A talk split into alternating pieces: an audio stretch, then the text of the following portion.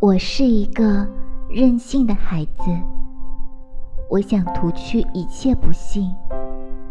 我想在大地上画满窗子，让所有习惯黑暗的眼睛都习惯光明。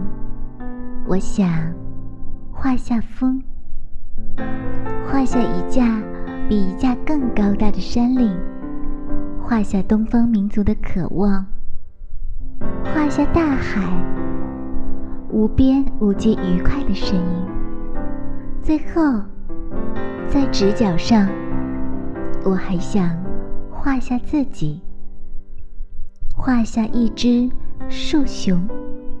它坐在维多利亚深色的丛林里，坐在安安静静的树枝上发愣。